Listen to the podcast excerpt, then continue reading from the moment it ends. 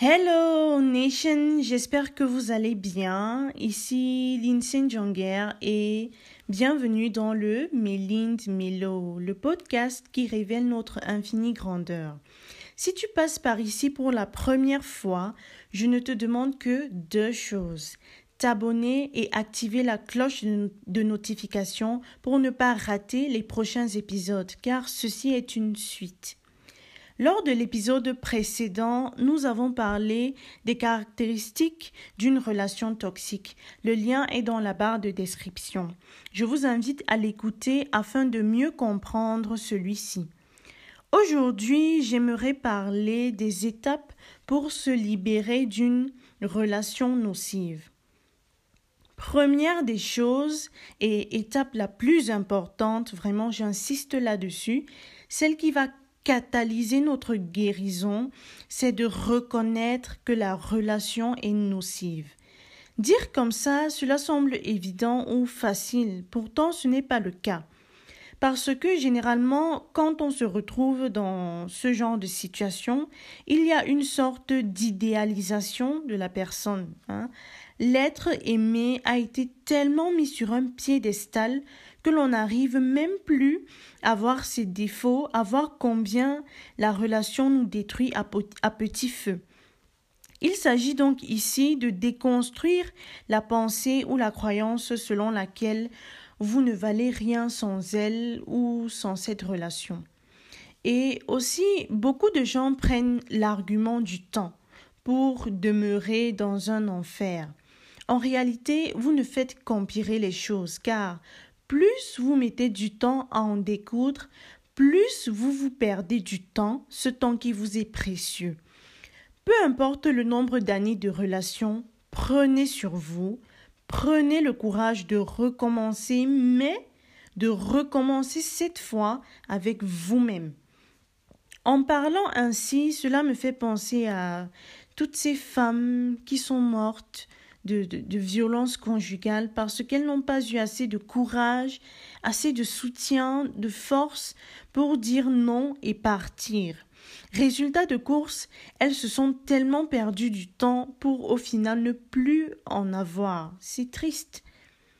Une fois que la décision ou la conscience a été prise, il va falloir maintenant prendre du recul. Là, c'est la deuxième étape. Comme je l'ai dit dans l'épisode précédent, le manipulateur exerce une pression psychologique, une espèce de chantage émotionnel qui devient comme une drogue. Et la seule façon de diminuer les effets d'une drogue, c'est de diminuer sa consommation. S'éloigner, établir une certaine distance cette distance permet de se libérer petit à petit de l'emprise toxique et permet de retrouver votre meilleur allié, vous-même. Et là, nous arrivons à la troisième étape, la réconciliation. Renouer avec son entourage que l'on a délaissé quand on était en couple, s'ouvrir au monde extérieur, vivre, réaliser ces choses que nous aimions et qui nous passionnaient, bref, sortir de cet état de léthargie. Se réconcilier aussi avec nous-mêmes, c'est comprendre qu'une relation qui n'a pas marché ne nous définit pas. Apprendre de ses erreurs, se pardonner, s'accepter.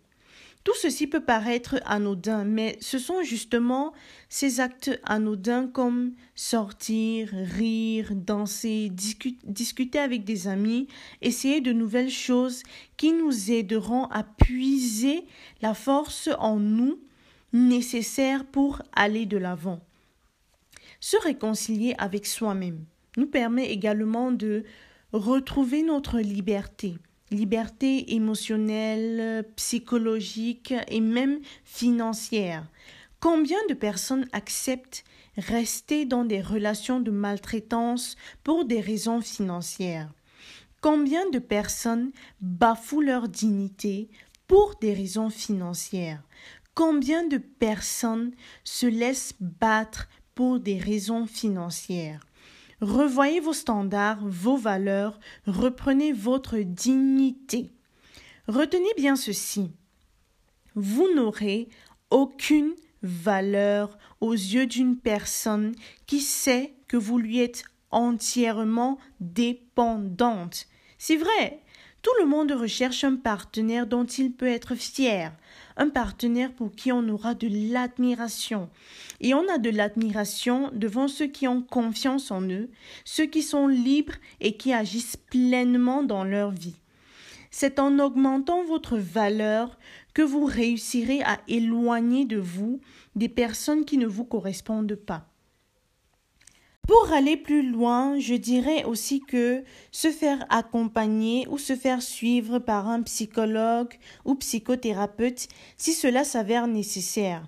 Là, je parle des cas de toxicité profonde, comme euh, les cas de violence conjugale chronique, et j'en passe. Avant de terminer, j'aimerais apporter une petite clarification. Tous les couples, toutes les relations possèdent des moments de turbulence et ce n'est pas parce que vous avez eu une ou deux disputes en passant que la relation est forcément toxique. Non. Euh, il vous revient de faire une balance entre le positif et le négatif que la relation vous procure afin de déterminer si elle est bénéfique pour vous ou non. Et en aucun cas, je ne vous demande de rompre à tout prix, encore que cette décision vous revient uniquement. C'est une attribution qui vous est réservée à vous et à vous seul.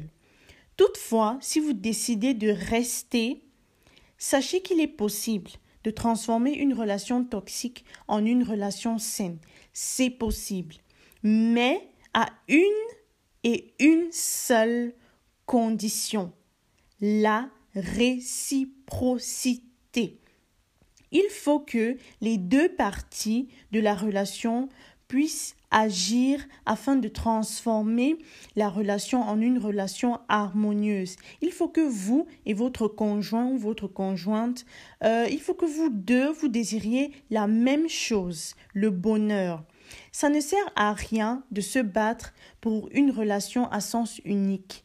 Les relations sans réciprocité n'ont jamais marché et ne vont jamais fonctionner. Donc, veillez bien à ce qu'il y ait cette répartie-là entre vous deux.